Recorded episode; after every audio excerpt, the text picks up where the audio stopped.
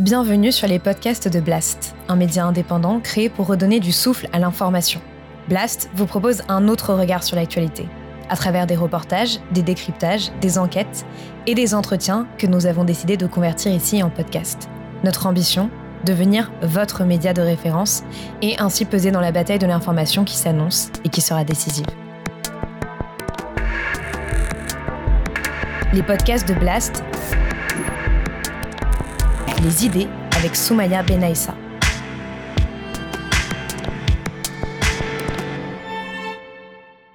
Mais l'idée de dire il faut pas parler de race et quand on parle de race on est raciste et en fait la façon de régler la question c'est de pas en parler.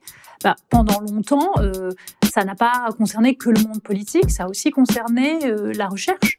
Et donc on ne parlait pas de ces questions, on ne nommait pas ces questions. Donc on utilise race au singulier, comme on utilise classe au singulier et comme on utilise genre au singulier, parce qu'on désigne par là non pas euh, des groupes de personnes, mais un rapport de pouvoir. L'intersectionnalité, elle est porteuse d'un projet aussi politique les, travaux de sciences sociales, dans la mesure où ils offrent une critique de la façon dont se passent les choses socialement, ils sont aussi porteurs souvent d'un projet de transformation et d'émancipation.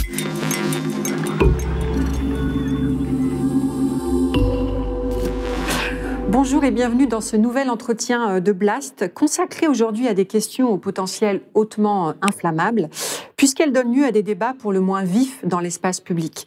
Ces questions tournent autour des concepts de race et d'intersectionnalité. Et avec mon invité Sarah Mazouz, bonjour Sarah Mazouz, nous allons tenter d'en décrypter les enjeux, les intérêts et les limites. Alors Sarah Mazouz, vous êtes sociologue, chargée de recherche au CNRS et ce sont des thématiques euh, que vous connaissez bien puisque vous travaillez également beaucoup autour des processus d'altérisation. Vous avez publié récemment deux textes aux éditions Anamosa, Race, et le deuxième texte pour l'intersectionnalité que vous avez coécrit avec Éléonore Lépinard, euh, dans lesquels vous vous intéressez clairement aux intérêts et aux enjeux de ces nouveaux euh, outils euh, théoriques, et dans lesquels aussi vous répondez aux critiques et aux invectives dont ces concepts font régulièrement l'objet, notamment en termes d'enfermement identitaire. Mais avant cela, j'aimerais qu'on dessine ensemble le contexte d'hystérie généralisée dans lequel s'inscrivent ces réflexions, tant au niveau médiatique que politique. Au niveau médiatique, on a vu une cascade de tribunes dans la presse d'intellectuels, partisans ou détracteurs euh, de ces théories que l'on présente souvent comme importées euh, euh, des États-Unis. Et puis sur le plan politique, des ministres, hein, les, plus éminents de nos ministres se sont distingués par des attaques particulièrement féroces contre le champ universitaire. Je pense bien sûr à Frédéric Vidal et à Jean-Michel Blanquer qui ont pointé la gangrène islamo-gauchiste. Je pense que l'islamo-gauchisme gangrène la société dans son ensemble et que l'université n'est pas imperméable on peut le citer, ce qu'on appelle communément euh, l'islamo-gauchisme, fait des ravages. Il fait des ravages euh, à l'université. Et plus récemment, euh, Emmanuel Macron, qui, dans deux interviews récentes, s'en est pris aux, logiques intersectionnelles qui menaceraient l'ensemble de la société, notamment en termes d'universalisme, et puis effectivement les risques que ces théories feraient peser sur le monde social, cette fois-ci en termes de racialisation des rapports sociaux. Alors je voulais savoir comment vous, vous analysez euh, ce contexte. Et puis, euh, concernant ces invectives, est-ce que vous considérez que ce sont des alertes euh, légitimes, des, polémiques stériles ou des instrumentalisations? Alors déjà, je dirais que bah, c'est un peu l'idée qu'on défend avec Éléonore Lépinard dans le livre, la première section plutôt que de parler d'hystérie, parce que je trouve que c'est un mot qui est toujours un peu euh, porteur, euh, je dirais que ça provoque des formes de panique, mais que du coup, euh, ces paniques sont révélatrices de la portée critique des instruments qu'on mobilise. Donc, d'une certaine manière, si, si on ne touchait pas juste, on aurait sans doute moins de réactions au sens vraiment le plus simple du terme. Après, il faut distinguer peut-être deux choses. La réaction des politiques qui dit plusieurs choses sur le contexte politique dans lequel on est. Euh, d'abord, euh, une intrusion permanente du politique dans le domaine scientifique, qui est, je crois, euh, significatif et caractéristique de la présidence d'Emmanuel Macron, dans la mesure où il exacerbe des logiques qui sont celles de la Ve République, mais en les poussant encore plus loin, c'est-à-dire quelque chose comme euh, je ne sais pas si c'est une totalisation par l'exécutif de tous les aspects euh, du débat euh, et doit être présent partout et de penser que l'avis et pertinent sur toutes les questions ou d'absorption de toutes les sphères. Et donc là, en ce moment, il y a une attaque assez importante portée vers l'université à plusieurs niveaux d'ailleurs, parce que il y a en effet une attaque sur les contenus produits à l'université, mais il y a aussi une attaque sur les statuts, l'autonomie financière et donc aujourd'hui aussi l'autonomie intellectuelle. Donc il y a ça et euh, ce qui gêne aujourd'hui euh, les politiques, et ça se transmet dans, enfin, ça, se, ça s'exprime dans euh, euh l'attaque pour militantisme, mmh, dont, dont, font, dont, dont, font, l'objet les, les, recherches mmh. en sciences sociales, c'est le fait de voir qu'en fait les instruments produits euh, les instruments théoriques produits euh, par les sciences sociales qui se nourrissent, eux, des enquêtes de terrain, donc qui viennent aussi de la société. Il y a un va-et-vient constant entre sciences sociales et ce qui se joue. Euh, et l'empirique. Et l'empirique, donc voilà, et la, et, la, la, société. Mais de voir que ces instruments, après ces théorisations produites par les sciences sociales, ont après aussi une portée et sont réutilisés après par des mouvements sociaux qui sont aussi porteurs de critiques sociales. Et je crois que c'est ça. Et après, bien sûr, c'est mobilisé aussi par euh, des chercheurs et des chercheuses qui ne sont pas du tout spécialistes de ces questions, mais qui eux aussi euh, partagent une position, disons, conservatrice, euh, et qui, euh, auparavant, attaquaient par exemple les études de genre au moment où elles sont arrivées, en, mobilisant exactement les mêmes arguments. Et aujourd'hui, ce sur quoi on se focalise, c'est euh, études qui mettent en lumière les processus de racialisation dans la société ou euh, les travaux sur l'intersectionnalité. Alors, ils s'en prennent effectivement à des logiques qui, qu'on qualifie euh, d'identitaire et qui serait manifesté par le déplacement de la question sociale à la question raciale et aurait mmh. fait basculer euh, la fameuse lutte des classes à une lutte des races. Hein. c'est vraiment la, ça la lecture. Euh, c'est la critique euh, majeure que, que, sur laquelle vous revenez effectivement dans mm. vos textes et que vous euh, que vous tentez de, de clarifier. On, va évidemment y revenir, mais je, peut-être qu'on peut dire un mot aussi d'un contexte politique plus récent qui a participé aussi de la de la remise en, en lumière de la problématique raciale. C'est évidemment la mort de George Floyd. On en vient à ce triste anniversaire, celui du meurtre de George Floyd. Au moins 1500 personnes se sont réunis pour une marche ce dimanche à Minneapolis.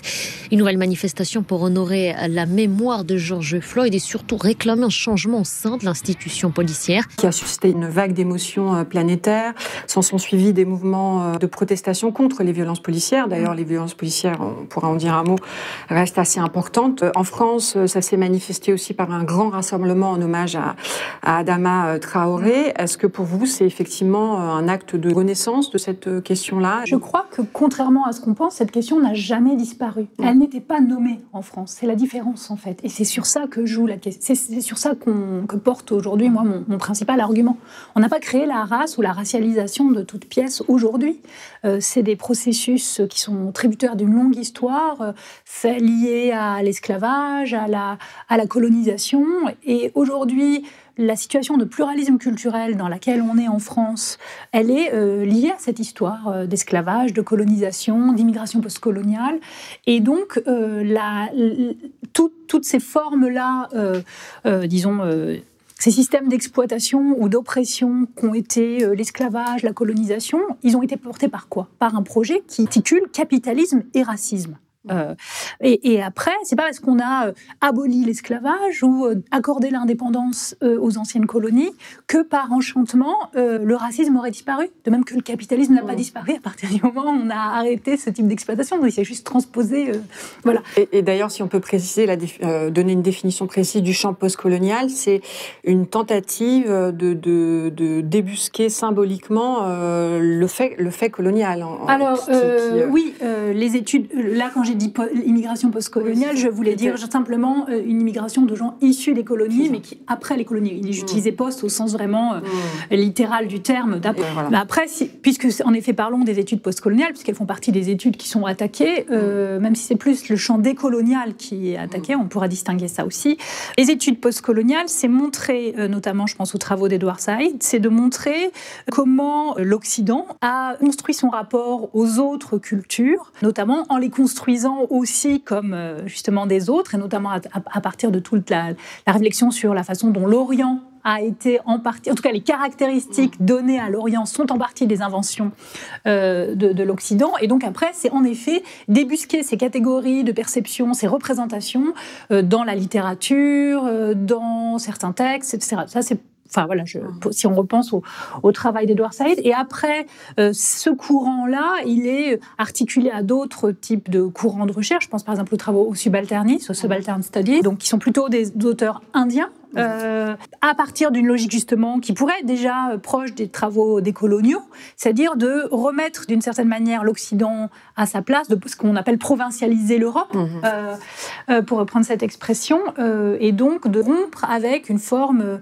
d'hégémonie euh, culturelle, qui est, voilà, et qui est l'héritage aussi, qui a été le moteur de, de l'entreprise impériale et qui reste, qui en est resté l'héritage. Hum.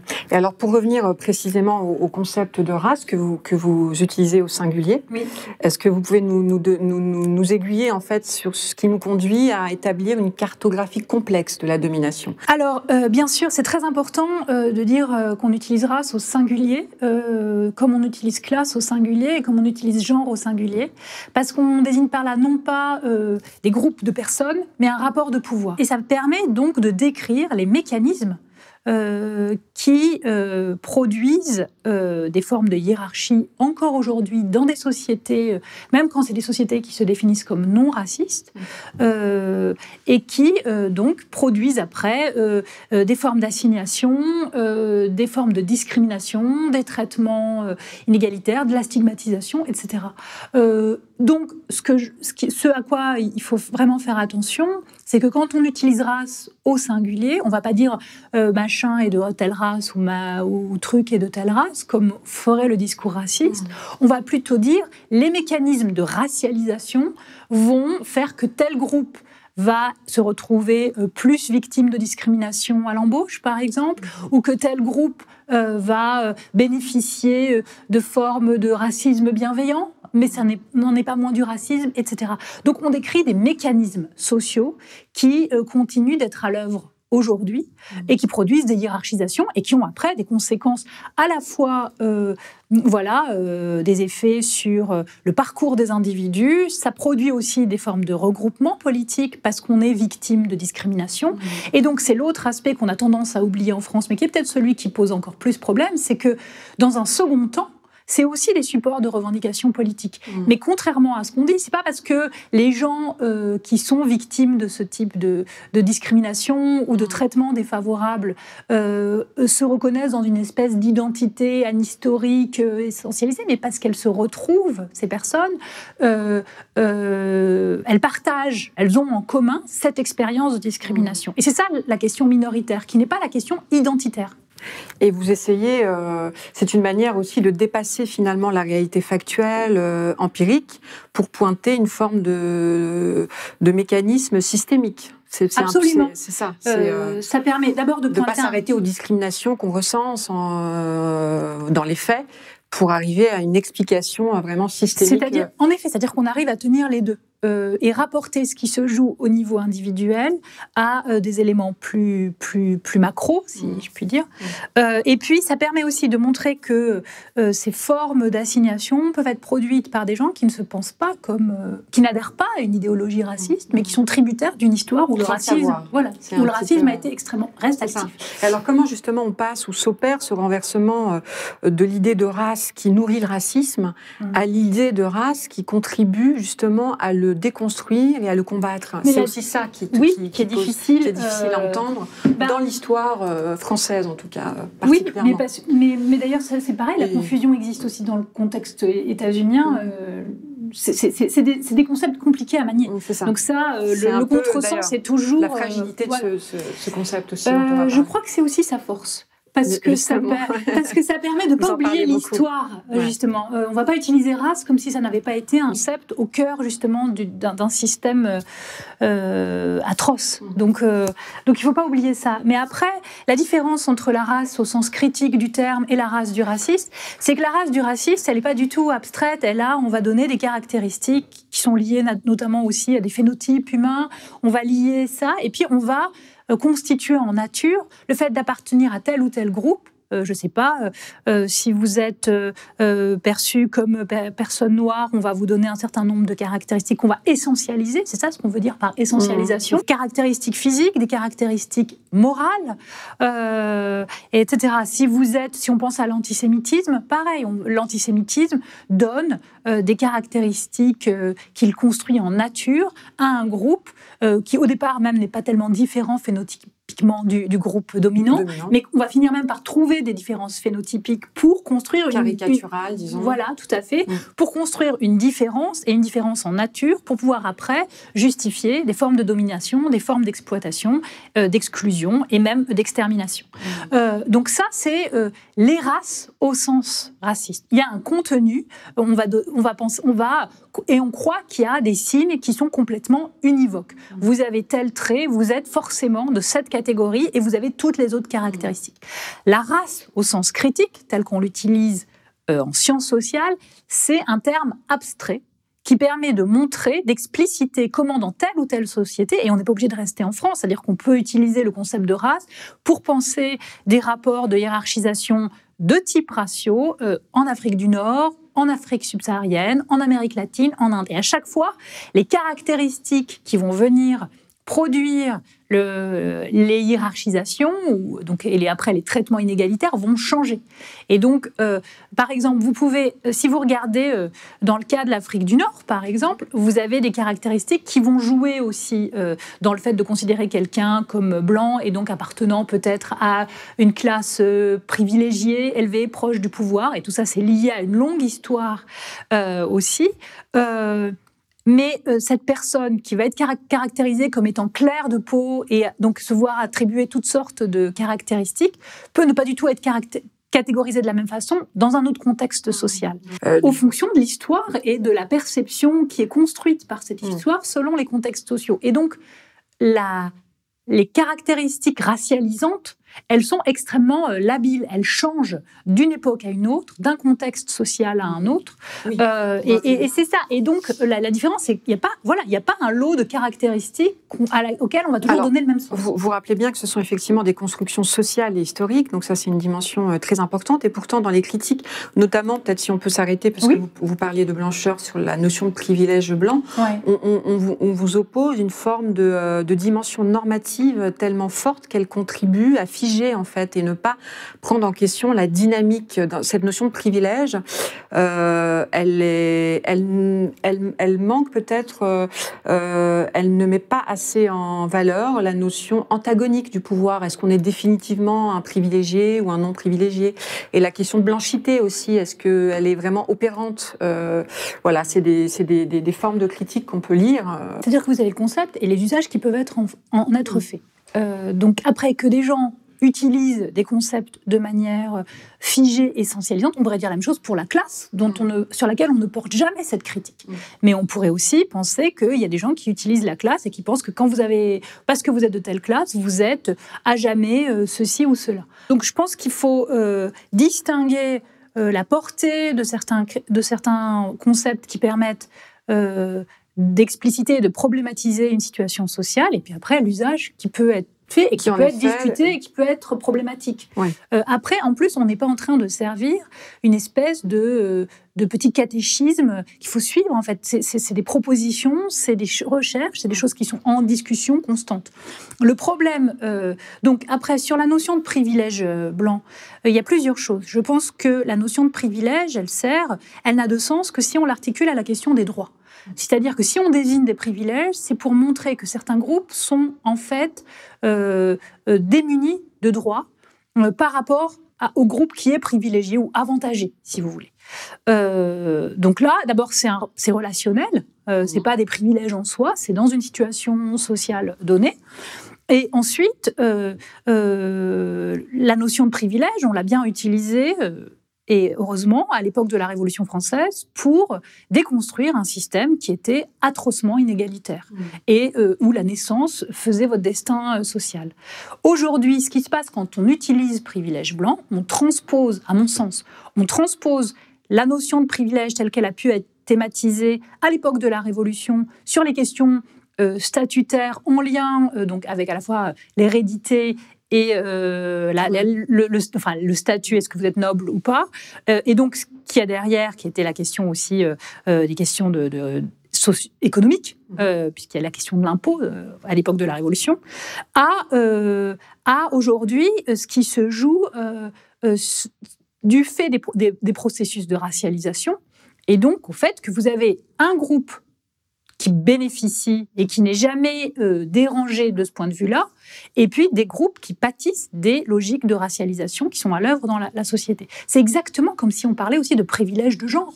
Mmh. Quelle que soit votre classe sociale ou même votre couleur de peau quand vous êtes un homme, euh, vous vous avez, vous avez un privilège par rapport aux femmes. Vous ne passez pas votre vie à vivre avec la crainte de vous faire violer. Mmh. Alors que, quelle que soit votre classe sociale quand vous êtes une femme, et après ça, ça peut varier selon la, racisation que vous vivez, mais malgré tout, vous, vous grandissez toutes, on grandit toutes avec euh, le fait qu'on intègre complètement la menace euh, possible de l'agression. Mmh. C'est ça, en fait, ce qu'on veut dire quand on dit privilège. Euh, ça veut dire que, voilà, il y, a des, il y a des inégalités mmh. euh, qui, suivent la ligne de la classe, la ligne de la, de la racialisation et la ligne de la, du genre. Et, précisément, ça nous permet de repointer quelque chose que vous avez souligné tout à l'heure et, qui fait partie un peu des problématiques ou des critiques.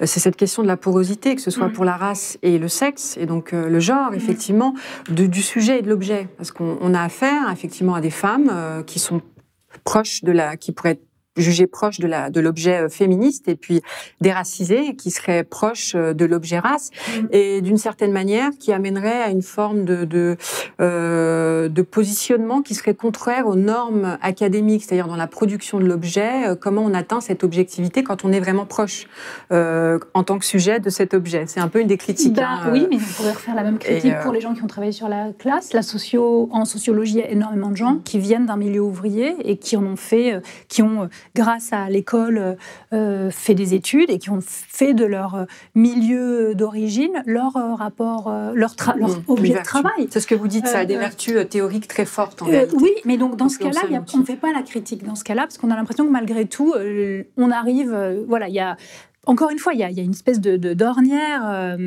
sur le fait que il y aurait des questions identitaires qui feraient que les gens euh, n'arrivent jamais à s'extraire de ce qu'ils sont, et puis il y aurait des questions au-dessus de l'identité qui feraient que de toute façon on est tout de suite dans l'objectivité. Je pense que ça, ça tient à une erreur sur, et c'est ce qu'on développe aussi avec Éléonore Lépinard, sur euh, les épistémologies du point de vue, les épistémologies féministes du point de vue. Euh, il y a une confusion, je pense, entre l'idée de neutralité et l'idée d'objectivité à mon sens, et en suivant les épistémologies féministes du point de vue, euh, on, parvient à une, objectivité beaucoup plus forte et donc à un discours scientifique plus fort en intégrant son expérience et en la thématisant. Ça ne veut pas dire qu'on va rester dans une espèce de rapport immédiat, euh, à fleur de peau, euh, par rapport à, notre expérience, mais qu'on ait conscience mmh. qu'on a un point de vue sur les choses, que ce point de vue, on ne peut pas le, le nier, mmh. qu'il est par définition partiel, comme pour tout le monde, et que cela étant constaté, euh, la façon d'aboutir à un discours scientifique, c'est euh, d'abord de partir du principe qu'on va produire collectivement du savoir et qu'on n'est pas tout seul à avoir un discours vrai sur tous les aspects de la société qu'il faut intégrer les expériences, et notamment les expériences minoritaires, donc des groupes produits par, euh, par les, les, formes d'inégalité et de discrimination à l'œuvre dans la société. Et, que voilà, et que c'est comme ça qu'on arrive, et que l'idée, euh, c'est c'est pas la neutralisation, enfin, ce n'est pas la neutralité. La, neutralité, euh, en fait, à mon sens, n'existe pas. Voilà. C'est plus un processus euh, d'objectivation. Et ça peut être, à, la limite, une exigence, mm. mais que euh, la principale chose, c'est de voir comment on arrive à recouvrir de manière, en ayant conscience de notre propre euh, voilà, du fait qu'on n'a qu'un point de vue, donc on est voilà, on est partiel. Il y a des choses qu'on oublie, il y a des choses qu'on ne voit pas, et que donc comment faire pour arriver à produire un savoir plus complet euh, et qui donc sera aussi plus juste et plus égalitaire parce qu'il aura intégré, euh, il aura été capable d'intégrer des savoirs issus d'expériences qui n'ont pas eu jusque-là la parole. Euh, donc, donc c'est ça, il me semble, le, point important, et que c'est en, en ayant ça qu'on arrive. Et puis après, bien sûr, sur la question vraiment de la scientificité, il y a euh, quand on écrit un texte scientifique, on se fait relire par des pairs, on a des critiques, on a des gens qui sont pas du tout d'accord avec nous et dont on prend en compte les, euh, euh, les, les, critiques, les suggestions de lecture, etc. C'est un long processus, un texte. de, quand Ça on intègre des codes de scientificité valables pour tout. Et donc, et c'est comme ça. Et c'est ça qui fait la différence entre un article de chercheur et puis après une tribune écrite par ce même ou cette même chercheur, et puis un tract. Ça n'est pas du tout les mêmes registres d'écriture. Vous dites bien article et non pas tract, parce que c'est aussi une des, une des critiques qui est souvent faite. Euh, euh, Nathalie Heinisch parle de, d'académo-militantisme. Ce qui m'a poussé à faire ça, c'est à la fois la colère et, l'inquiétude de voir le monde universitaire, donc le monde des enseignants et des chercheurs, de plus en plus euh, euh, pousser vers euh, une conception militante de la recherche. Qu'est-ce que vous répondez à la, à la critique de la sacro-sainte euh, distinction du savant et du politique qui serait mise à mal par ces nouveaux, nouvelles études et Je pense que la distinction que fait Weber est souvent mise à mal dans le contexte. Hum dans le contexte français, en tout cas pour ce que j'en sais, euh, parce que Weber ne dit pas du tout que euh, le, justement que le chercheur a à neutraliser ou peut neutraliser sa, position. Après, il n'y a pas, encore une fois, les mêmes registres d'écriture selon qu'on écrive en tant que chercheur ou chercheuse, ou euh, qu'on fasse une tribune, ou qu'on fasse un, texte, parce qu'on est engagé politiquement. Et je pense que par ailleurs, la distance par rapport à l'objet et les questions de validité, la façon dont on valide un texte, je pense que c'est des questions qu'on peut aussi poser à Nathalie Niche quand on voit comment son dernier texte, paru dans la collection Tract, euh, produit et produit, comment les citations sont faites. Il y a un article d'Arnaud Saint-Martin paru dans AOC qui, qui, décortique ce texte. Et je crois que du coup, voilà, les questions qu'elle nous pose, on peut les lui adresser à elle aussi. Hum, elle serait un peu aveugle aussi, à, elle serait dans une position surplombante, comme je, vous dites, euh, de, de, de j'ai pas tellement envie de personnaliser la euh, discussion. Personne n'est à l'abri de points aveugles et de rapports immédiats. C'est son objet et qu'il faut. le fait, ce qui est important, c'est d'avoir conscience qu'on a un rapport aussi euh, personnel, existentiel à nos objets, et que c'est comme ça, en prenant ça en compte, qu'on arrive d'abord à prendre une forme éventuellement de, distance, et qu'on arrive à mettre en place aussi les procédures scientifiques qui permettent justement de passer de quelque chose qui serait juste euh, lié à une sorte d'immédiateté, euh, voilà, d'une sensibilité à une question, à un discours scientifique construit sur cette question. Et, et précisément sur ces études que l'on dit qui gangrénent l'université euh, qui serait majoritaire Est-ce que c'est le cas? Est-ce qu'elles sont majoritaires ou est-ce qu'elles sont voilà, euh, il y a minoritaires bah, il y a le, Là, je renvoie à l'article de Lucie euh, de la Porte dans Mediapart. Il y a un laboratoire qui a vraiment le LEX, qui porte sur les questions de genre. Il n'y a aucun laboratoire sur les questions de racialisation. vous n'avez pas de département au sein des, des, universités qui porterait typiquement, euh, spécifiquement sur, euh, sur, sur, ces questions, et on n'est pas très nombreux. La preuve, c'est qu'on voit toujours un peu les mêmes personnes quand il s'agit d'interviewer de, sur ces questions. Donc euh, voilà. Et, vous, vous, considérez que c'est un retard précisément, ou que c'est que c'est ça dénote d'une forme de conservatisme de l'université ben, française dans sa mécanique, dans c'est sûr que de production aussi de recherche. Hein, oui, tout à fait. Ben, ça a été long. Il y a eu il y a une comment dire, une forme de, de suspicion sur ces. Ben, on le voit justement encore aujourd'hui dans les, dans les polémiques qui, qui mm. ou avant dans les formes de controverses, là pour le coup scientifique qui peut y avoir. Il y, a, eu une difficulté pendant longtemps. On est quand même dans un contexte, et là c'est peut-être la caractéristique du contexte français, qui est de, de penser que euh, la, la, seule façon, et ça c'est donc ça c'est politiquement, politiquement l'idée c'est euh, euh, on décrète que la race n'existe pas et ça règle le problème du racisme et de ses effets. Euh, certes, là, et c'est ce que je mets sur la, couverture du, petit ouvrage Race, la race n'existe pas au sens du que le racisme lui attribue, mais euh, elle a des effets sociaux, enfin voilà, elle continue effectifs, mmh. liés, donc comme je le disais, à cette histoire. donc, mais, mais, cette idée de dire il ne faut pas parler de race et quand on parle de race, on est raciste et en fait la façon de régler la question, c'est de ne pas en parler. Bah, pendant longtemps, euh, ça n'a pas concerné que le monde politique, ça a aussi concerné la recherche.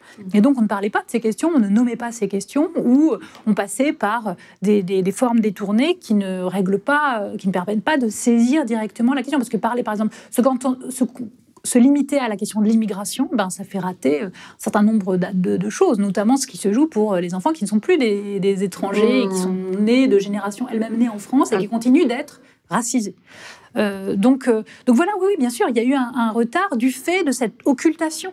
Et, vous, c'est intéressant, vous parler de cette génération euh, d'enfants d'immigrés. Est-ce que vous pensez qu'il y a un facteur générationnel aussi qui pourrait expliquer un intérêt pour ces questions plus Oui, bien sûr, il y a, il y a une différence. Quand on voit aujourd'hui comment le rapport de, enfin, le débat se structure dans l'université, il y a une vraie différence de, il y a une vraie différence de génération. Pas, pas dans tous les cas, mais en tout cas, euh, le, renouveau, euh, aussi bien du côté des travaux de, sur le genre, il y a quelques années, et aujourd'hui sur la, question de l'intersectionnalité, ou plus précisément sur la question de la racialisation, c'est en effet une génération de chercheurs qui ont entre 30 et 40 ans, mmh. en fait. Mmh. Donc, euh, voilà. Mais c'est aussi, en fait, bah, moi je vois la façon dont moi j'ai fait ma thèse, euh, c'était aussi lié à des, choses qui ont changé au sein euh, euh, du cadre politique français. C'est-à-dire que quand moi je commence ma thèse en 2004-2005, c'est juste le moment qui suit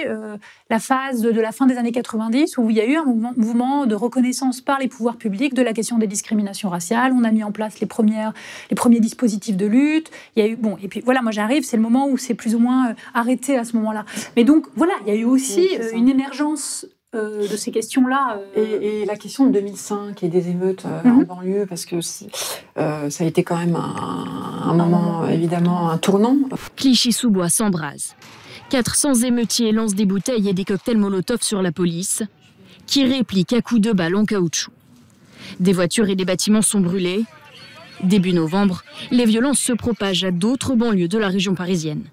La police arrête plusieurs personnes mais les émeutes gagnent l'ensemble du pays. Et d'ailleurs, un an après, ça a donné lieu à un premier ouvrage où on utilise le terme de racial, c'est de la question sociale à la question raciale mmh. sous la direction d'Éric Fassin, euh, et Didier Fassin. Est-ce que vous pensez que ça, ça, a fait date, par exemple, ce moment-là, puisque vous parliez de ce contexte historique Bien sûr que ça a fait date.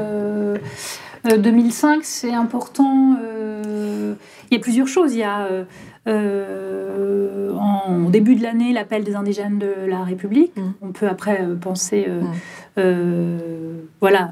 mais au moment de l'appel, ce texte souligne les formes de continuité éventuelles entre le traitement qu'il y a eu à l'époque coloniale et le régime de l'indigénat et les discriminations que les descendants d'immigrés postcoloniaux mm. subissent. Il y a il y a des choses qui sont très discutables historiquement, bien sûr, mais il y a une prise de parole à ce moment-là qui est intéressante. Quoi qu'on pense après de ce que, sera de, ce que deviendra euh, le, parti euh, des Indiens de la République. Oui. Euh, donc il y, a ce moment-là, et puis après il y a en effet les émeutes de 2005. où vous avez énormément de choses qui se passent. C'est-à-dire qu'il y a déjà la question des violences policières et d'une forme d'arbitraire, puisque ce qui est à, à, la source de la mort des Ziad Benna et, et Bouna Traoré, c'est une réaction de peur quand ils sont à une poursuite euh, de, par des, ils se mettent à courir parce qu'ils voient des, des, policiers. Donc voilà, il y, a ça et c'est ça. Moi, j'avais fait du, terrain et d'ailleurs c'est à cette occasion que j'ai découvert les travaux intersectionnels. C'est en travaillant, je commençais tout juste mon terrain de thèse et j'ai fait des entretiens avec des jeunes euh, qui avaient, qui disaient avoir participé au aux, émeutes et, euh, et, vraiment dans leurs revendications, il y avait vraiment l'idée de dire bah, nous, on n'a rien contre le fait que la police euh, euh, agisse pour arrêter des délinquants, mais ce qui nous pose problème, c'est cette forme d'arbitraire qui fait qu'on est systématiquement contrôlé. Donc il y avait déjà cette question-là. Et puis l'autre versant, c'est la façon dont on a revu, et voilà, sur les questions de, de lien entre l'époque coloniale et notamment la guerre d'Algérie et euh, l'actualité, euh, euh, c'est qu'au moment, on a à ce moment-là, le Premier ministre, Dominique de Villepin, a mobilisé les décrets pour instaurer l'état d'urgence dans les lieux où il y avait des, soulèvements, les, décrets les décrets de 1955 qui avaient servi au moment de la guerre d'Algérie. donc je crois qu'en effet, et puis peu, peu de temps après, en février, euh, non, peu de temps avant, pardon, en février 2005, il y avait aussi eu euh, ce projet, cette proposition de loi sur les, biens, les, aspects positifs de la colonisation, Bien sûr. qui avait aussi mobilisé beaucoup d'historiens contre, euh, contre ces usages-là mmh. de la mémoire ou de l'histoire. Mmh. Donc c'est un véritable tournant, mais que vous ne qualifieriez pas d'identitaire. C'est pas un tournant identitaire comme je pense qu'à l'époque, à ce moment-là, il y a l'émergence de questions, mmh. et il se trouve que on mobilise, et là il y a aussi peut-être cette question générationnelle, euh, on fait partie d'une, je m'inclus là-dedans, on fait partie d'une génération qui euh, lit plus les textes en anglais. Mmh. moi par exemple quand j'ai fait des entretiens euh, avec ces jeunes qui disaient avoir fait participer aux, émeutes. Ce qui m'a poussé à aller voir du côté de l'intersectionnalité, c'est que je voyais que les jeunes femmes avaient, que j'interviewais avaient soutenu le mouvement, mais n'y avaient pas participé. Et je voulais pas avoir une lecture qui dise, ben oui, les femmes sont chez elles et les, hommes mmh. euh, vont euh, batailler. Je trouvais que c'était un peu essentialisant, là, justement, et un peu caricatural. Donc, ça vous a permis de montrer les imbrications, cette voilà. logique et donc c'est ça, c'était d'aller voir comment essayer de complexifier l'analyse et mmh. voir comment, euh, voilà, pourquoi le, comment le genre jouait dans le positionnement de ces jeunes femmes et de, qui sont aussi dominées socialement. Oui, ça. oui, oui, et qui sont aussi euh, conscients des formes de racisation que subissent euh, leurs frères, leurs amis, leurs voisins, et que donc il y avait tout, tout, ça entrait dans la façon dont elles pouvaient se positionner, et que c'était en effet à l'intersection du genre, de la classe et de la race. Et là, précisément, vous vous dites, euh, c'est une perspective inédite euh, de, de, de, de possible coalition des luttes, euh, justement, avec ces, ces, cette dimension intersectionnelle. Elle offre ça. Là où d'autres vous dites, là où les critiques, encore une fois, disent, en réalité, c'est juste un prétexte pour hiérarchiser les luttes et mettre en première ligne la lutte des races, encore une fois. Qu'est-ce que vous... Alors, bon, déjà juste Là, c'est un autre aspect, c'est-à-dire que l'intersectionnalité, euh, elle est porteuse d'un projet aussi euh, politique. Euh, mais comme les instruments émancipateurs, comme tous les, instruments critiques, et, là aussi on pourrait revenir, les textes de Marx, c'est des textes à l'intersection justement de la philosophie et des sciences sociales, pourrait-on dire, mais ça a eu une portée politique concrète très forte. Donc euh, les, travaux de sciences sociales, dans la mesure où ils offrent une critique de la façon dont se passent les choses socialement, ils sont aussi porteurs souvent d'un projet de transformation et, d'émancipation. Donc l'intersectionnalité, elle a ça aussi. Euh, et donc ça permet d'analyser des choses socialement comme je viens de le décrire, mais c'est aussi porteur d'une façon d'envisager le les mouvements sociaux. L'idée d'intersectionnalité, c'est pas dire les femmes luttent pour les femmes, les hommes racisés luttent pour les hommes racisés, les ouvriers luttent voilà, c'est pas ça. L'idée, c'est justement de penser, et ça part de la de, que, de l'analyse théorique, si vous voulez. Parce que quand on travaille de manière intersectionnelle et qu'on part du principe que le social est multidimensionnel et que vous n'avez jamais des personnes qui sont juste euh, noires euh, ou des personnes qui sont juste des femmes ou des personnes qui sont juste des bourgeois ou des personnes qui sont juste des ouvriers, mais que tout ça est, imbriqué et que par ailleurs, les formes de domination euh, produites par ces différents rapports de pouvoir que sont parmi les principaux, la classe, la, la race et le genre, sont toujours aussi coproduits. C'est-à-dire que vous n'avez pas de la classe sans qu'il y ait à l'intérieur aussi du genre euh, et de la racialisation, et eh ben en fait, vous, voyez bien que les, mouvements sociaux, euh, pour travailler de manière euh, solide, sont obligés d'intégrer cette multidimensionnalité. Ça ne veut pas dire après qu'il n'y aura pas des groupes qui mettront l'accent plus sur tel ou tel aspect. Vous pouvez être un groupe féministe ou un groupe antiraciste, mais si vous intégrez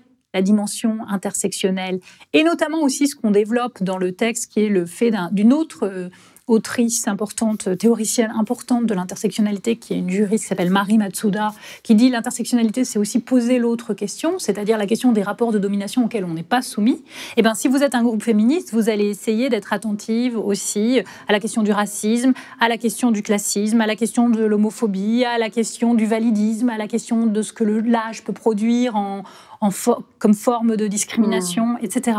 idem, si vous êtes un groupe antiraciste, vous allez vous poser la question de euh, l'homophobie, du sexisme, etc. En vous posant, en, vous posant doublement cette question, c'est-à-dire en voyant, en vous demandant, bah, tiens, là, je vois un acte raciste, est-ce qu'il n'est pas aussi porteur de sexisme ou d'homophobie ou de voilà. Mmh. Euh, mais vous pouvez aussi vous dire, là, moi, je fais de l'antiracisme, est-ce qu'en faisant de l'antiracisme, je ne suis pas en train de continuer à véhiculer des, euh, formes de catégorisation sexiste ou homophobe, etc. Donc ça amène à se poser la question de ses propres points aveugles. Mmh. et politiquement, plus d'ouverture et aussi plus de solidité mmh. dans les coalitions. Parce que ce qu'on voit jusque-là avec l'idée qu'il y avait le prix ce qui est fou, et je reviens aussi à un autre aspect, c'est que les personnes qui nous accusent de donner le primat à la race, euh, ce qui est complètement faux, puisque depuis le début je montre que tout est que c'est lié, qu'il faut prendre les choses ensemble, c'est justement des personnes qui partent du principe que c'est la classe qui a le primat. Et que si on règle la question de la classe et si on règle la question de la redistribution économique, tout va se régler comme par enchantement. Et ça, on l'a vu, il y a une longue histoire du côté de la gauche la façon dont on a fait taire les femmes en leur disant pour le moment vous êtes bien gentils, vous allez vous occuper de garder les enfants pendant que nous on fait la révolution, puis quand la révolution aura eu lieu, vous aussi vous serez émancipés. Euh, et, là on rejoue ça avec la question, euh, euh, avec la question, du racisme ou la question de la race. La question de la classe qui était dominante, on va dire, jusque dans les années 70, et dans les grilles de lecture en tout cas. Tout à fait. Et pour revenir à ce que vous disiez au début, et dont il ne s'agit pas de l'effacer. De l'effacer. De l'amalgamer, mais pas de la nier, d'une certaine manière. C'est pas l'amalgamer, c'est de la, c'est de la pensée avec les autres. Hum. Et de pas avoir, de pas dire a priori et de hum. manière abstraite que c'est toujours la question de la redistribution économique et sociale et du statut des gens liés à cette question économique et sociale qui prime et qui explique tout. Euh, l'idée, c'est de voir, encore une fois, contextuellement, hum. euh, les rapports, la façon dont ça se joue. Et euh, voilà, moi je montre bien dans des exemples tirés de mon, enquête de terrain comment, euh, euh, à certains moments, l'appartenance de classe va venir souligner les formes de racisation ou les formes d'assignation de, genrée que certaines personnes subissent. comment, au contraire, à certains moments, bah, ça fait oublier ça, ou au contraire, comment le fait d'être racisé comme une femme noire fait oublier qu'on est, dans certaines situations, représentante d'une administration euh, de la haute administration française dans des rapports avec les, les associations, etc. Donc c'est un, un, rapport dynamique et il n'y a pas de primat a, priori ni de la race, ni du genre, ni de la classe, ni de la catégorie de sexualité. Et, alors, comment vous expliquez, notamment dans le champ euh, académique, ce durcissement, en tout cas c'est le sentiment euh, qu'on en a, euh, de l'extérieur des positions Je parlais de, ce, de, de, cet ouvrage qui a fait date de 2006, où des plumes comme Éric Fassin, Didier Fassin, mais aussi Gérard Noiriel et Stéphane Beau contribuaient mmh. clairement à cet ouvrage. Aujourd'hui, on sent bien que ça s'est particulièrement tendu. Je pense que c'est une question importante parce qu'elle permet aussi d'éclairer plus largement, et on, en arrive à cette mmh. question, euh, j'aimerais avoir votre avis, qui, mine la gauche, les divisions qui minent la mmh. gauche en réalité. Mmh. Alors comment vous expliquez euh, Je pense qu'il y a des choses à plusieurs niveaux. Euh, je crois que pour s'approprier ces questions, il y avait un coup d'entrée qui était aussi un coup, comme toujours, quand on découvre un nouveau champ de recherche, il faut lire des choses, il faut un peu travailler, et que tout, tout le monde n'avait pas envie de lire des choses qui sont essentiellement écrite en, anglais et de euh, se déplacer par rapport euh, à euh, la grille de lecture qui avait été développée précédemment. Donc il y, a ça, et malheureusement ça joue aussi dans les débats intellectuels. donc il y a cet élément-là, ce qui explique pourquoi à un certain moment certains auteurs ont participé à l'ouvrage de la, de la question sociale à la question raciale et aujourd'hui sont, hein. sont, dans des positions où ils critiquent les, personnes avec qui ils ont écrit. Mmh. Euh, après, euh, je pense qu'il y a aussi un vrai questionnement à avoir au sein de la gauche sur euh, la gauche n'échappe pas à, la, aux logiques qui, qui, traversent la société et la gauche aussi, malgré son discours émancipateur, reste tributaire d'une histoire coloniale et raciste. malgré tout. C'est-à-dire que on, a, pu le voir, même si aujourd'hui les choses commencent à changer, la difficulté qu'il y avait pour des groupes, des personnes appartenant à des groupes euh, racisés euh, d'être en position éligible, d'avoir des positions euh, de, responsabilité, etc. Donc ça ça, commence un petit peu à, changer. mais il y, il y a eu pendant longtemps aussi un soupçon sur sur ça. Et puis, euh, plus, euh, plus généralement, en fait, on pourrait remonter la lettre de, de, Césaire à Torres. Mm. C'est ça, ça dit ça déjà, que la gauche n'échappe pas à, euh, à ce que Césaire appelle l'impedimenta des, préjugés, c'est-à-dire la façon dont des préjugés continuent de jouer et d'entraver et de faire obstacle à des rapports réellement égalitaires entre des personnes qui, sont donc dans le cas de Césaire euh, issus euh, euh, de, de, colonies qui sont après devenues justement des, départements d'outre-mer, et des personnes de France hexagonale. Et donc à travers ça, il y a la question raciale, il y a la question de personnes qui sont noires et de personnes qui sont blanches. Et au, sein, au sein de la gauche, même si ça ne se manifeste pas de la même façon, que ça n'est pas un racisme violent, on, encore une fois, et je comment, comment, comment l'expliquer? C'est-à-dire qu'il y a. Invisible, comme. Il y a euh, subrepticement euh, des catégories de perception qui continuent de jouer et qui, et qui, et qui se manifestent aujourd'hui aussi dans la façon dont, typiquement, quand on parle de ces questions, vous avez au sein de la gauche des gens qui vont opposer intersectionnalité et universalisme, euh, identité et minorité, etc., sans prendre même le temps de lire ce qui se dit dans les textes. Euh, comme les nôtres ou dans d'autres travaux. À aucun moment, euh, euh, il y a dans, dans ces textes-là une attaque de l'universalisme. mais il y, a il y a une critique de l'universalisme abstrait. Ce qui est différent. Éclairez-nous là-dessus. L'universalisme abstrait, c'est un universalisme fictif qui s'arrange des exclusions des uns et des autres? Non, c'est pas ça. L'universalisme abstrait, c'est l'idée qu'on va arriver à produire du commun, abstraction faite des affiliations et des origines des uns et des autres. Donc, c'est encore une fois à replacer contextuellement et historiquement au moment de la Révolution française. Mmh. Comme je le disais tout à l'heure, à l'époque de la Révolution française, votre euh, destin social, il était lié à votre héritage et donc à votre affiliation. Euh, vous naissiez dans une famille noble, vous n'aviez absolument pas le même destin que si vous naissiez dans, euh, dans une famille du tiers-état, même bourgeoise.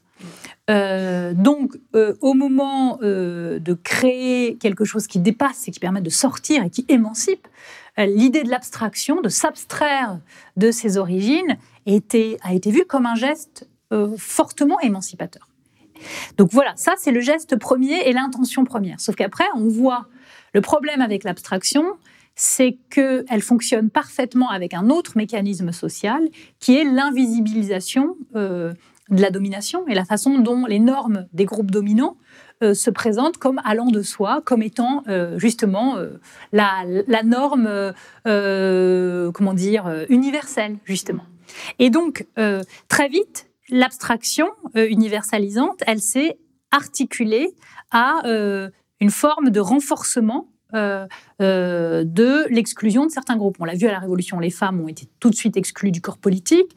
Et, puis après, on l'a vu aussi dans le cas euh, des, affranchis. et puis, au moment où, voilà, ça n'a pas l'universalisme abstrait n'a pas empêché qu'on rétablisse après l'esclavage, etc. Donc, il y a l'universalisme abstrait n'arrive pas en fait à produire le commun auquel il aspire au départ. Euh, le commun politique auquel il aspire. Donc l'idée, c'est très bien de dire, euh, on veut produire du commun. Euh, il y a l'idée de, penser que il y a une forme d'universalité, mais à mon sens, elle n'est pas produite par l'abstraction, elle est au contraire, et on retrouve là le même geste que celui que je décrivais tout à l'heure scientifiquement sur la question de l'objectivité et la neutralité.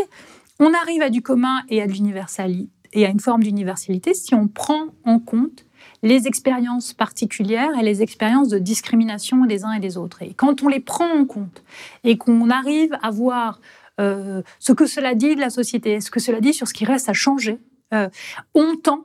Et voilà, par ailleurs, je pense que l'universel n'est jamais atteint. C'est encore, c'est une, mmh. exigence. on est tout le temps en train de tendre vers. Euh, et donc c'est une exigence, ou pour parler comme Kant, un idéal régulateur, c'est-à-dire quelque chose qui vient nous guider et qui nous pousse à, agir dans un certain sens. Mmh. Mais il faut se dire qu'on donc on y tend, mais on ne l'attend pas. Et on y tend sans doute beaucoup mieux en prenant en compte l'expérience particulière, et notamment les expériences particulières de domination euh, que en se disant bah non, là on va postuler que tout le monde est, égal et que à partir de là voilà il n'y a plus rien à faire, l'égalité est assurée et donc en fait on aboutit au contraire à des formes, des, productions d'inégalités sur des pans entiers de, de la société. Et alors, comment on retrouve ce commun à gauche hein, dont, vous parliez euh, euh, dans un contexte politique que l'on connaît, particulièrement euh, réactionnaire, quelques semaines après des élections régionales qui ont brillé par une, un taux d'abstention record, notamment chez les jeunes, en banlieue, à un an de la, de la présidentielle. On, on, craint un peu justement que ces divisions participent d'un énième échec de la gauche. On vous reproche d'aller sur un terrain où la, la droite est finalement très à l'aise. Hein, sur les questions euh, identitaires avec des usages bien différents. Hein. Je, je, je, je, parle là du niveau politique. Alors comment on fait pour retrouver un commun Quels sont, enfin comment vous vous, vous, ben, Ne pas laisser à la droite le monopole du sens des mots, surtout quand la droite déforme le sens des concepts.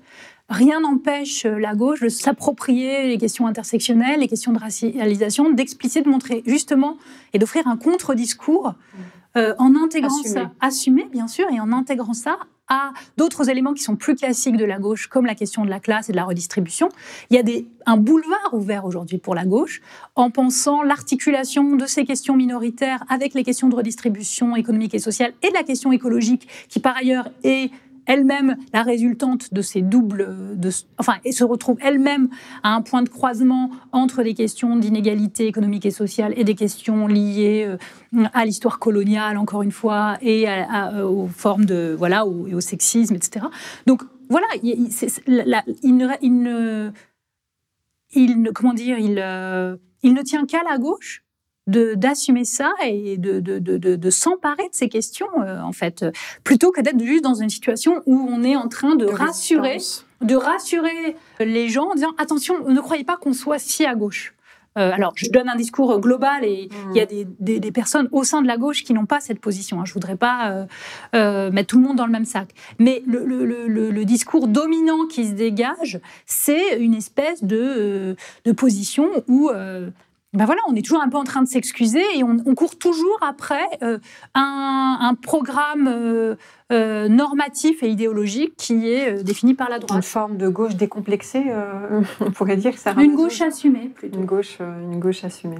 Merci beaucoup, Merci Sarah Mazouz, pour cet entretien que j'espère instructif. En tout cas, ça l'a été pour moi. Et on peut toutes les deux rêver et appeler un retour du débat scientifique, critique, argumenté, respectueux des orientations des uns et des autres, sans que cela se réduise à des invectives que l'on a connues. Voilà. Merci, Merci infiniment. Si vous avez aimé ce podcast, s'il vous a été utile, n'oubliez pas de nous mettre des étoiles ou de le partager autour de vous ou sur vos réseaux sociaux. Blast est un média indépendant, et si tous nos contenus sont en libre accès, c'est grâce au soutien financier de nos blasters et abonnés. Pour nous soutenir, faire un don unique ou mensuel, rendez-vous sur blast-info.fr slash soutenir. Blast, c'est aussi une web télé disponible sur YouTube et PeerTube et présente sur tous les réseaux sociaux. Alors suivez-nous pour ne rien rater de nos contenus et abonnez-vous à notre chaîne YouTube.